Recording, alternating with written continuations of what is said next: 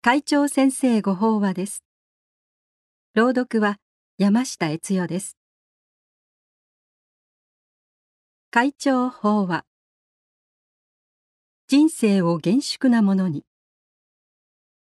二羽の日光立正厚生会会長。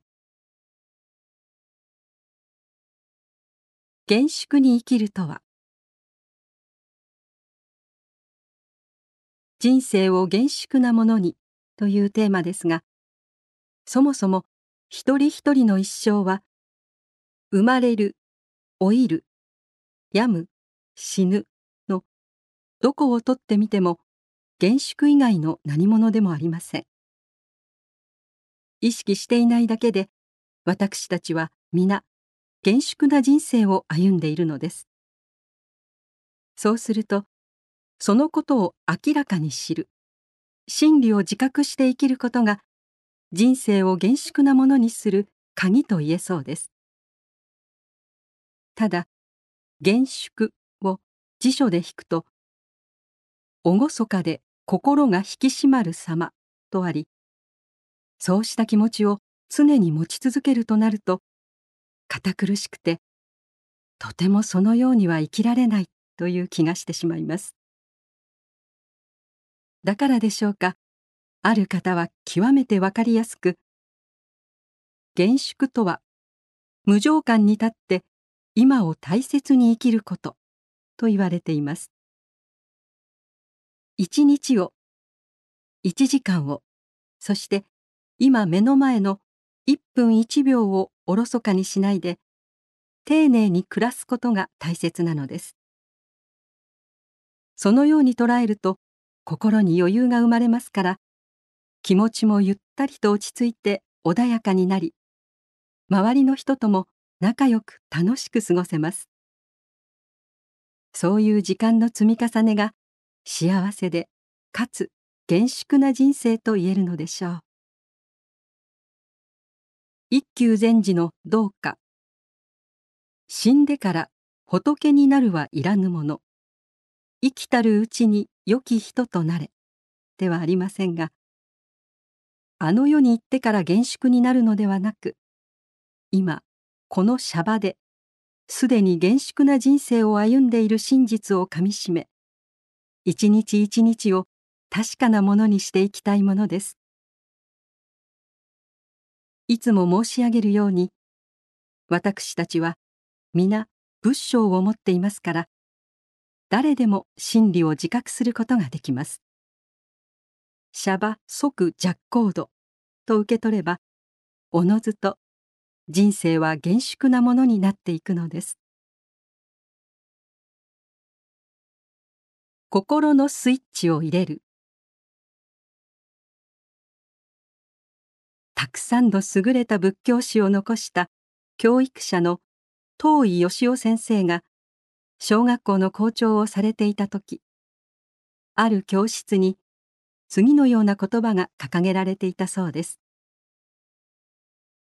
ずいぶん寒くなったがいつまでも寝床の中でぐずぐずしていないで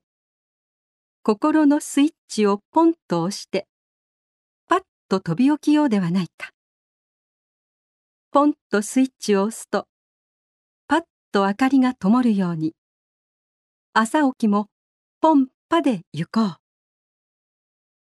東井義雄命の教え厚生出版社館今はちょうど一年で一番寒い時期ですから皆さんにも思い当たる節があるのではないかと思いますがこの「ポンパ」はいろいろなシーンで活用できそうです。それぞれが苦手とすることに当てはめてみてもいいですし日常生活の中で真理を自覚することについてもこの心のスイッチは役に立つように思います。朝ご法前にお参りする時学校や職場や教会道場へ出かけるために家を出る時。おはようございます。人と挨拶を交わす時など毎日何気なく行っていることのどれか一つを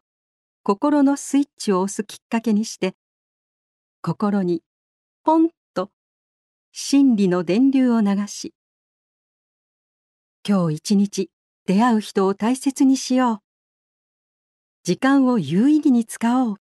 というような真理の明かりを心にと灯すのです。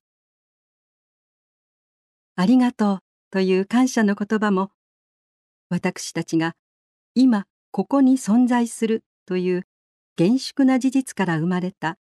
ありがたいを語源とするものであり真理をかみしめるための心のスイッチにはうってつけと言えるでしょうこうした習慣が身につけばことさら意識しなくても私たちの日常は自然に厳粛なものになっていきます。入滅される前釈尊は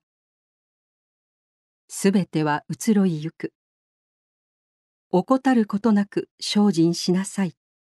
と言い残されました。涅槃会にはご自身の死に際して改めて無常の法を説き精進を促された釈尊のお心に思いを寄せてまいりたいと思います。以上で厚生平成30年2月号会長先生ご法話の朗読を終了させていただきます。